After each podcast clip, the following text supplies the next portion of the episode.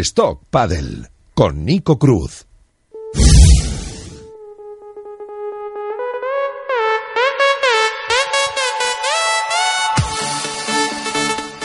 Pues bienvenidos a todos al octavo programa de Stop Paddle en Radio Marca Córdoba y programa especial. Vamos a hacer un breve resumen eh, de todo lo que deparó el Logroño Open 2019, muy interesante. Se repitieron finales, tanto en el cuadro principal femenino eh, como también en el cuadro masculino. Por cierto, eh, después de todo este resumen, muy pormenorizado, hablaremos de toda la fase previa, de las grandes sorpresas que hubieron en, en los dos cuadros.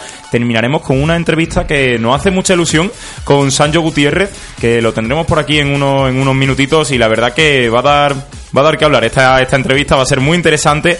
Y nada, pues empezamos. Enrique, ¿qué tal? ¿Cómo estás? Hola, muy bien, buenas tardes.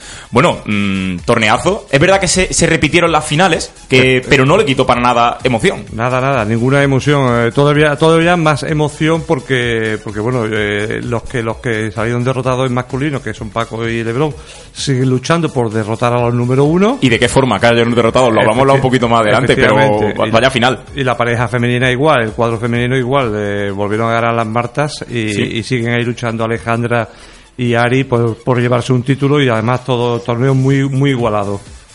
Así es, pues si quieres, vamos a hacer un comentario de principio a fin. Vamos a empezar por esa primera ronda, fase previa. Sí. Eh, y vamos a empezar por el cuadro femenino, porque como terminaremos con la entrevista, sí. vamos a hacerlo en ese orden. Eh, ¿Cómo viste las primeras bueno, rondas y sobre todo sorpresitas que hubieron por ahí? Quería hacer un ciso sí. primero y comentar un poco los datos de audiencia de, de este torneo. ¿no? Se este batieron torneo, récord muy interesante. Efectivamente, se ha superado la, el récord que lo, que lo tenía Zaragoza Open del 2018 ha superado Logroño con más de 1.792.000 visualizaciones en YouTube.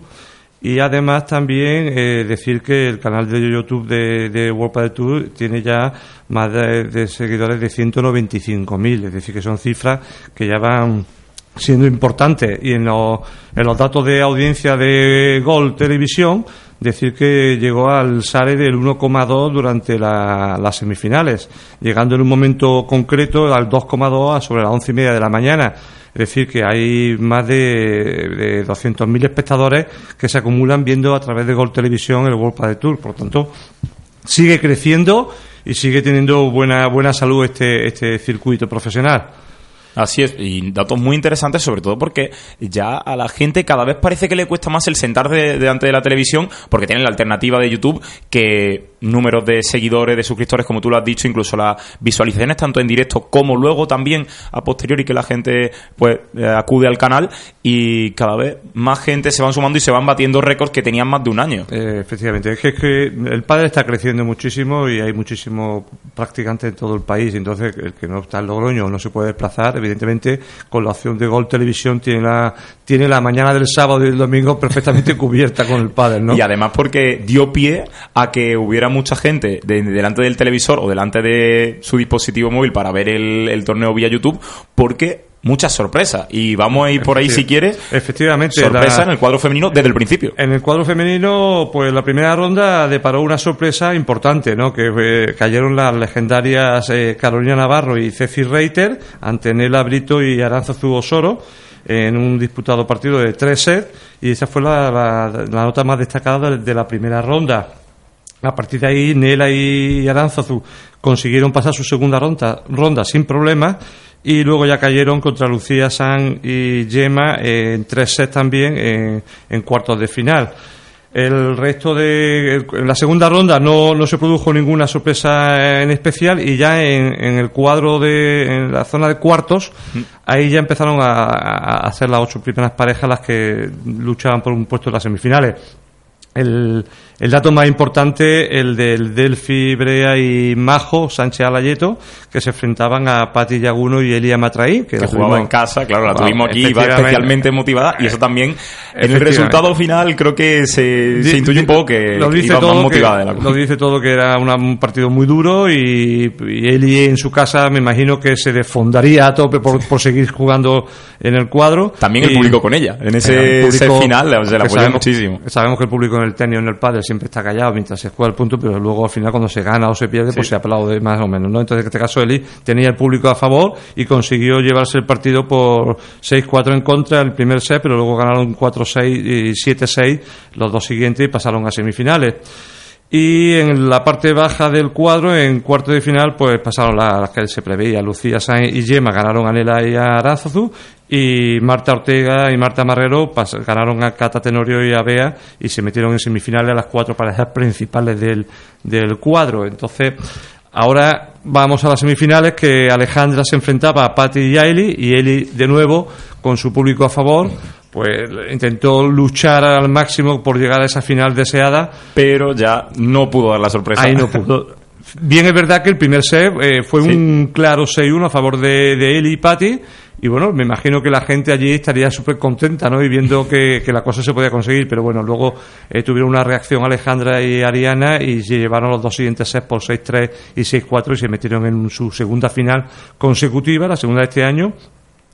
Y abajo, pues, fue un resultado, me parecía, me parece bastante duro, porque, bueno. Sí, llamativo cuanto menos, porque a priori no se esperaba eh, un resultado tan dispar entre estas dos parejas. Efectivamente, estamos hablando de la pareja número uno, la pareja número era pareja dos o tres, y, un 6-1-6-0 de Marta Ortega y Marta Marrero a, a Lucía y Gemma. Por pues mucho que vinieran de ganar el anterior torneo, no, nadie lo esperaba. Esos son resultados que se dan, como puede pasar en el fútbol, de goleadas, y bueno, en este pasaría, jugarían muy bien Marta y Marta Marrero y Marta Ortega y se llevaron con rotundidad ese, ese partido. Y bueno, en la final en la final ya ahí sí hubo una igualdad como la que hubo en Marbella, son repetían final las dos parejas.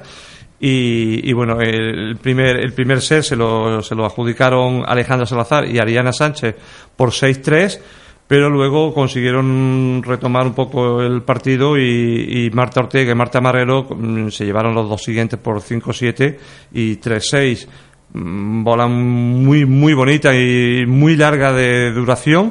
Y luego Marta Marta Ortega que fue la que en los dos sets últimos definió los dos puntos que dieron el, partido final y, hicieron un doblete por ahora en, este World Padel Tour 2019 que por cierto, mm, una final que así a grandes rasgos se parece mucho a la semifinal que, tuvieron Ale y Ari, que parecía que entraron un poquito eh, mejor la otra, pero luego remontaron y así ocurrió también, parece, que le devolvieron la jugada en la, final. Efectivamente, y bueno, pues eh, el ranking se mantiene en la categoría femenina, se mantiene con Marta Marrero y Marta Ortega en primer lugar, seguidas de Ale y Ariana, en tercer lugar están Lucía Yema, y Majo y Delphi que se, se, mantienen como pareja número número 4. Lo de Delphi ahí que parece que le está costando un poquito llegar a, lo que se pudiera esperar de, esa pareja, pero es verdad que es muy joven, que es una pareja nueva y es verdad que eso hay que entenderlo y probablemente los próximos tenos vayan poquito a poco yendo hacia arriba porque al fin y al cabo se encontraron contra una de las piedras de toque más difícil que podían encontrarse en este torneo contra una jugadora que venía a hacerlo lo mejor posible en casa. Efectivamente. Y ahí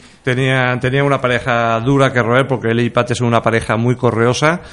Eh, además con su público a favor y esa motivación además y bueno y yo creo que a Delphi hay que darle todavía tiempo pero es muy joven pero bueno que van van eh, son tres celos que perdieron el partido por lo tanto creo que es cosa de tiempo y que se vayan acoplando a la pareja ¿no?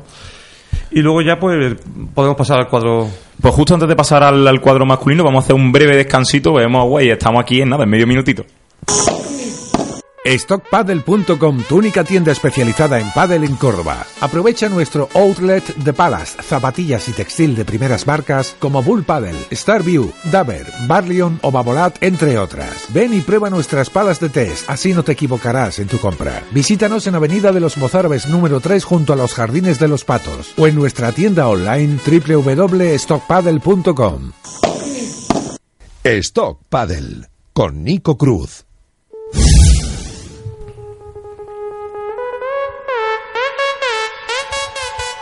Pues estamos aquí de vuelta y vamos a tratar ya, Enrique, el cuadro principal masculino que nos deparó también muchas sorpresas como el femenino desde primera hora y vamos a tener un colofón final con esta entrevista que tantas ganas tenemos que, va a ser muy interesante. Hablaremos con el ganador de nuevo y una final eh, y no queremos adelantar acontecimientos, pero que ya solo el resultado lo dice todo. Pero empecemos por el principio, como quien dice, eh, vamos a la primera ronda y las primeras sorpresitas que nos encontramos. Efectivamente, la primera ronda pues deparó una sorpresa importante, que era la de Ernesto Moreno y Gonzalo Rubio, que derrotaron a Agustín Gómez y Adrián Alemandi, que venían de jugar buena, buena ronda en, Marbella, en tres disputados sets, pero consiguieron la pareja malagueña y sevillana pasar a segunda ronda. Y luego estábamos también pendientes de Javier González Barahona, que jugaba con Estupa por la lesión de Matías Díaz. Exactamente, lo comentamos en el ah. último programa. ¿Cómo fueron esos primeros envites? ¿Cómo se encontraron en la pista los dos? Pues según los resultados y donde llegaron, creo que han estado bastante bien. Se ganaron su primera ronda a Jordi Muñoz y Aris Patinoitis. Y, y luego en segunda ronda tenía un, hueso duro que roer, que eran Javi Ruiz y Yuri Botello, que vienen jugando muy bien desde final del año pasado.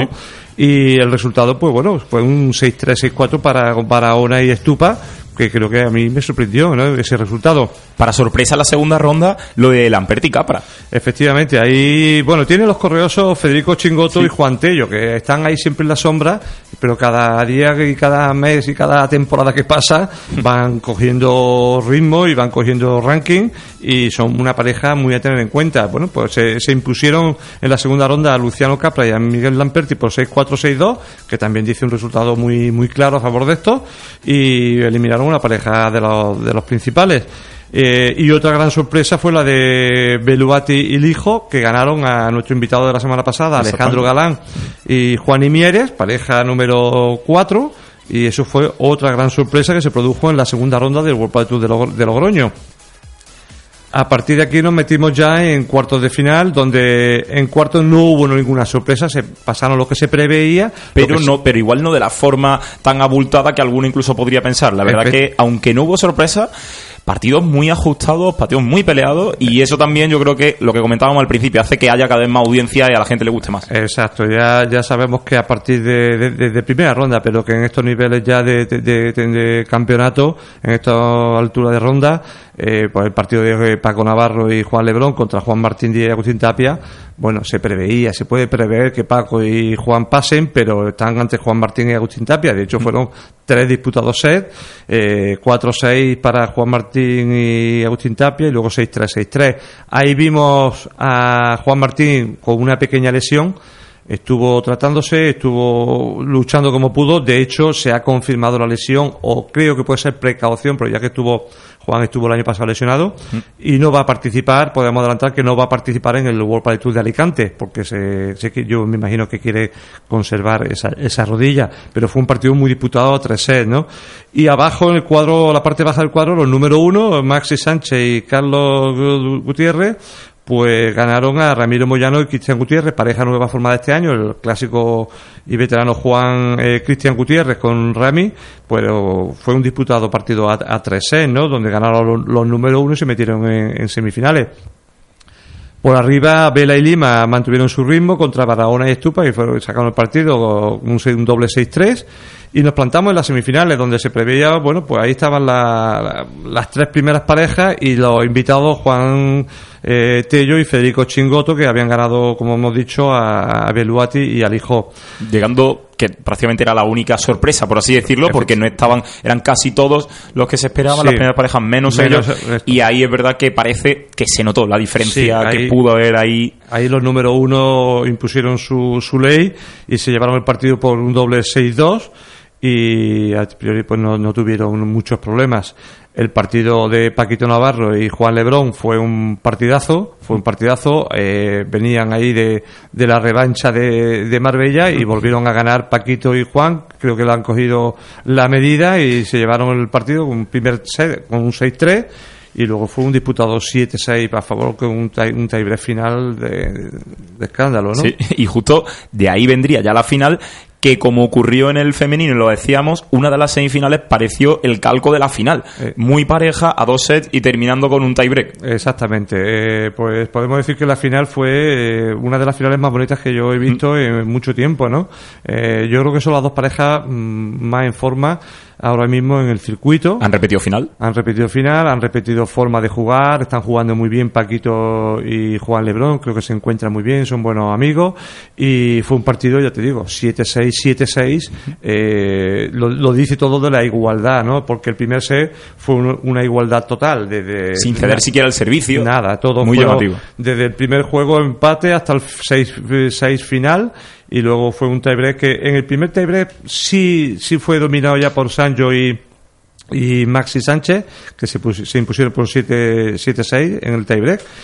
Y luego nos fuimos al segundo set y Iden de Iden, pero al contrario, si el primer set lo llevaban siempre por delante por el saque Sanjo y Maxi. Al no ceder eh, tampoco nadie el servicio, se repitió la tónica. Eh, y, se repitió ahora del lado de Paquito y de Juan Lebrón, que siempre iban por delante con su juego pero al final, pues en, varias bolas que definió hoy, que Sanjo ahora nos comentará, eh, se llevaron el partido y se llevaron el segundo título del año y ya te digo, creo que son la pareja más en forma que hoy día hay en el World Padel Tour. Sí, el tiebreak en el primer set sí que eh, hubo una diferencia 7-2 para los número uno, que sí que es verdad que ahí parece que eh, llegaron como que se los comieron en el tramo final, que ahí es verdad que lo tenían todo, nadie había roto y sin embargo se encontraron que parece le costó un poquito más. Sin embargo, en el, en el segundo set la cosa estuvo muchísimo más igualada. Estuvo igualada hasta el 6-5 y ahí tuvo Sancho una bola de partido, pero consiguieron Paquito y Juan igualar a 6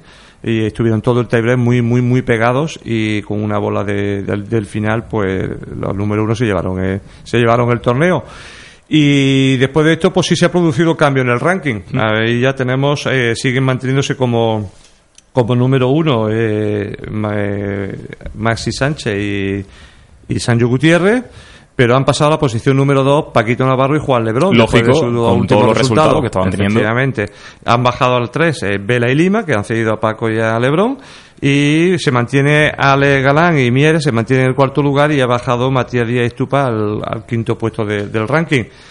Y bueno, eh, a ver, qué ocurre en el próximo torneo, ya no a nivel de ganadores y todo eso que, bueno, de momento todo apunta a una nueva final y a ver qué ocurre, ya le preguntaremos a, a Sancho, pero sobre todo con, el, con los cambios de parejas que de nuevo vamos a tener por delante.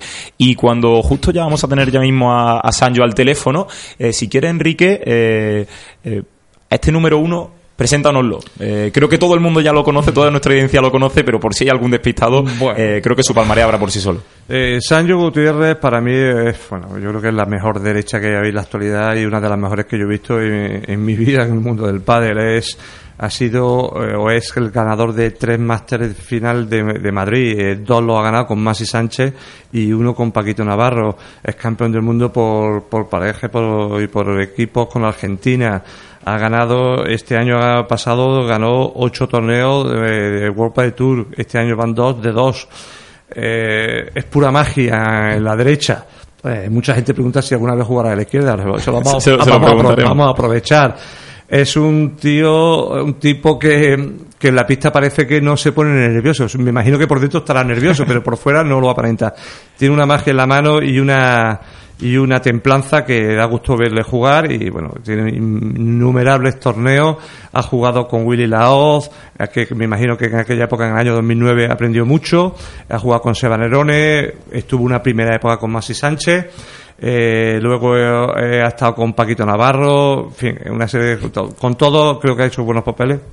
Y pues eh, después de todo esto, creo que la presentación ya queda. bueno, eh, él, ya nos está escuchando, nos está escuchando Sancho Gutiérrez. ¿Qué tal? ¿Cómo estás? Hola, ¿qué tal? Buenas tardes. Hola, Sancho. Bueno, ¿qué te ha parecido la presentación de Enrique? bueno, creo que, Enrique me tiene demasiado cariño, me parece. bueno, cuéntanos, eh, campeón de los dos torneos disputados hasta ahora, ¿cómo ha sido este último? ¿Cómo fue sobre todo la final y el camino hasta llegar a la final? Bueno, sí, eh, empezamos bien el año, la verdad que, que mejor no se puede empezar. Eh, sabíamos que era un año difícil y raro porque había muchos cambios de pareja, no sabíamos que no podíamos encontrar, pero bueno, lo hicimos bien los dos torneos. El segundo torneo creo que fue un poco más complicado porque la pista era muy rápida, nos llegamos a Logroño, nosotros estamos jugando en Marbella con una bola rápida, que es la, hay dos, dos estilos de bola, una lenta y una rápida que se usa cuando hay menos de 500 metros, pero bueno, Logroño está cerca, tiene 400 metros de altura y también usamos la bola rápida y eso se notó mucho, más la calefacción que pusieron en el pabellón se notó, realmente se notó mucho, era como estar jugando en pleno verano. Y creo que eso dificultaba mucho, por lo menos nuestro estilo de juego. Nuestro estilo de juego es un juego muy, que, que es bastante más lento, que ponemos nosotros el ritmo de juego y cuando la bola está tan rápida, eso es muy difícil de lograr. Pero bueno, supimos pelear contra eso y contra los rivales, que cada día está más parejo el circuito, tenés de primera ronda hasta la final partidos muy difíciles, que pueden ser tranquilamente finales todas, así que nosotros estamos preparados para, para ir a jugar las primeras rondas como si fueran finales, porque cada día la gente está jugando mejor. Y por cierto, eh, que nosotros ponemos muchas preguntas para el público, para que cuestionen a todos nuestros protagonistas, y una de las grandes preguntas más recurrentes era que parece que esta final se viene repitiendo, que son los rivales a batir, mm, que esa pareja de Paquito, Lebrón, eh, cada torneo lo pone un poquito más difícil, pero aún así, incluso llegando a dos tiebreaks, la igualdad absoluta, pero eh, la final volvió a caer a vuestro favor. Sí, sí, lo que te decía antes, creo que, que fue un poco diferente en Marbella, creo que en Marbella fuimos claros dominadores todo el tiempo, eh, la, la cancha era un poco más lenta, la pista era más lenta, entonces ahí pudimos imponer más nuestro estilo de juego. El otro día ellos son dos jugadores que juegan mucho mejor en pista rápida que en pista lenta, para, a mi gusto, y, y sabíamos que era complicado, no se podía tirar un globo cómodamente, no era muy difícil ganar la red, y, y, bueno, sabíamos que iba a ser un partido que se iba a definir por dos, por dos bolas y así fue. Eh, de hecho fueron dos tiebreaks, que en un tiebreak puede pasar cualquier cosa. Creo que la diferencia fue que nosotros por ahí confiamos más en nuestro estilo y fuimos hasta el final con eso y, y salió bien, pero tranquilamente podrían haber ganado ellos porque el partido fue, fue muy parejo. Pero bueno, no sé si va a ser la final de toda la gente ya dice no este va a ser el clásico bueno. para mí Vela y Lima van a van a volver bueno. están están ahí y van a ser como siempre para mí la pareja más dura de abatir para mí. Sancho soy Enrique. Hola. Te quería preguntar qué diferencia hay entre la pareja Sancho Masi de 2013 a la de ahora bueno creo que cuando nos separamos con Maxi eh, nos separamos siendo pareja número 3 del, del, mundo, o sea, nos separamos porque habíamos encontrado un bache en la pareja y no podíamos avanzar. Uh -huh. Nos alcanzaba para ganarle a todos los demás y nos faltaba para ganarle a la 1 y a la 2. Sí. Por una cuestión de madurez, por una cuestión de, de, de, juego o lo que sea. Y creo que, bueno, cuando nos separamos, lo hablamos bien. Los dos decidimos que, había, que era el momento de separarse porque era el momento de crecer por separado.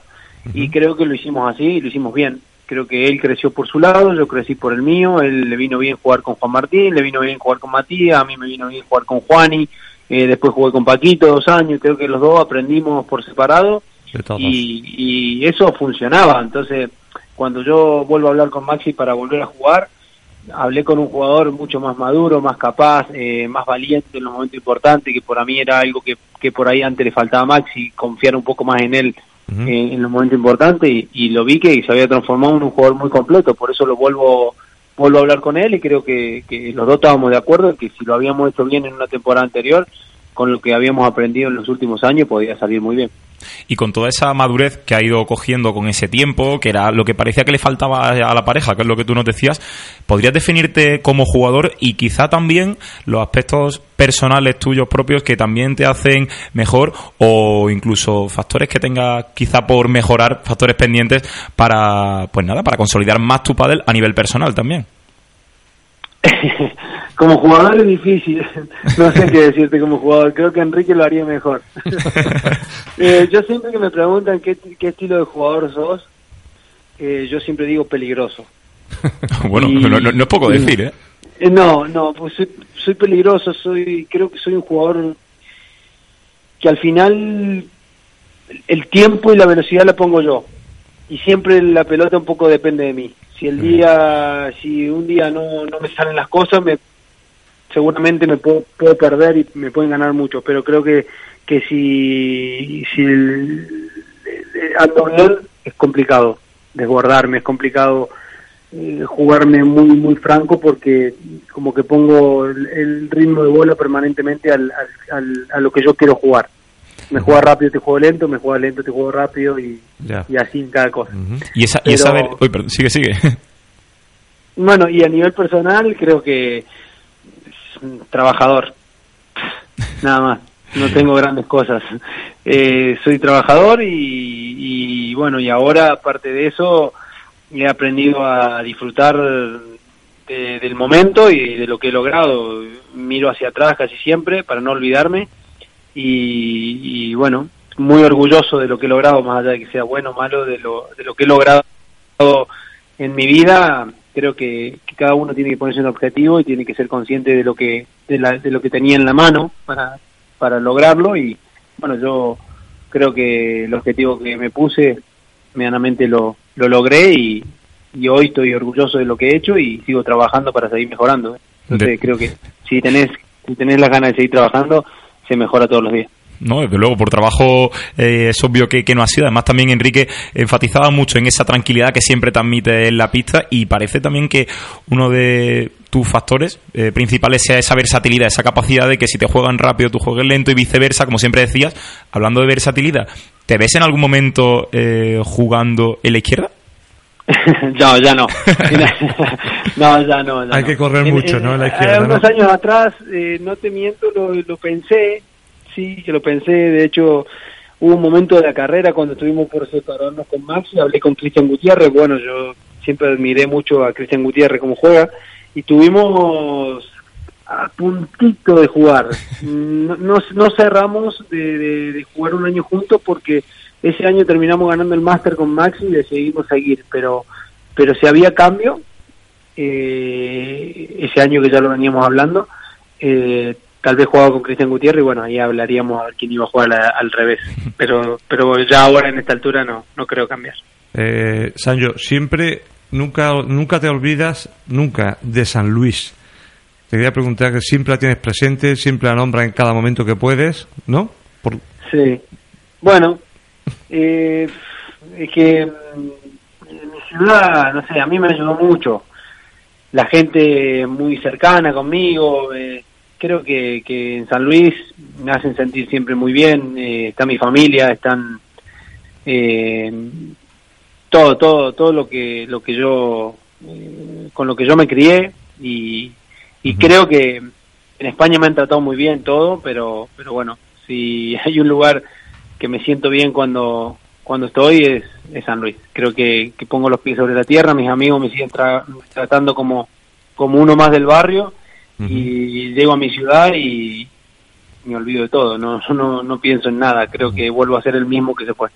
Y, y justo hablabas de que en España te han tratado muy bien, has trasladado tu residencia y tu forma de prepararte de Madrid a Valladolid, cuando la gran mayoría de tus competidores sí que acuden a Madrid. Bueno, yo lo hice, me fui de Santander a Madrid en su momento, creo que era el momento para crecer, para entrenar, para, para encontrar un entrenador. Yo llegué a España sin haber entrenado nunca con nadie, nunca tuve un profesor ni nada, fui medio autodidacta en este deporte. Y, y bueno, creía que era el momento de estar con alguien, de, de, de, bueno, transmitir también, que me escuchen cómo veo el pádel yo y que me enseñen también o que me den su punto punto de vista y, y por ahí sacar mis propias conclusiones y sacar lo bueno de cada uno. Pero después de muchos años en Madrid, de haber alcanzado un ranking bueno y volviendo a jugar con Maxi, que ya nos conocemos de memoria, eh, quise hacer un cambio en mi vida personal también y dije, bueno, Bien. me voy a una ciudad más chica, ya hice todo lo que tenía que hacer en Madrid, me voy a vivir más, más cómodo, a que el tiempo me, me alcance para lo que quiera y creo que, que, fue un acierto. Estoy muy bien en Valladolid, me tratan muy bien y se vive muy cómodo. Oye, Sancho, una pregunta. El público, el público no ha hecho muchas muchas preguntas, pero bueno, te, la curiosidad de la gente. Por, me preguntan el peso de tu pala y cuánto grip utilizas, por ejemplo. Mm, Bueno, el peso de mi pala no, eh, tal vez lo sorprende a la mayoría. Mi pala es, es fábrica con 393. Está bien. Pues sí, sí, seguro que es algo que le va a sorprender a muchos. Y por cierto, Sancho, muchísimas gracias por estar aquí con nosotros. Nos quedamos sin tiempo, como siempre, todo en la radio. Y muchas gracias por haber estado aquí en Stop Paddle. Ha sido un placer. La verdad que, que, haya estado aquí con nosotros y nos vamos viendo en la próxima y mucha suerte en los próximos bueno, torneos. Bueno, muchísimas gracias. Para mí es un placer de que hayan, se hayan comunicado conmigo y, y que nos den este espacio tan importante para nuestro deporte. Perfecto. Un pues. abrazo, Sancho. Abrazo. Adiós. Enrique, con esto llegamos al final de un nuevo programa en Stop Padel. La verdad que ha estado muy interesante repasando todo el, el, el, el, torneo de Logroño. Muchas gracias por estar aquí, como siempre. Gracias a vosotros. Y muchas gracias a toda la audiencia. Nos vemos la próxima semana con un nuevo programa de Stop Padel. Stockpaddle.com, tu única tienda especializada en pádel en Córdoba. Aprovecha nuestro outlet de palas, zapatillas y textil de primeras marcas como Bull Paddle, Starview, Daber, Barleon o Babolat, entre otras. Ven y prueba nuestras palas de test, así no te equivocarás en tu compra. Visítanos en Avenida de los Mozárabes número 3 junto a los Jardines de los Patos o en nuestra tienda online www.stockpaddle.com.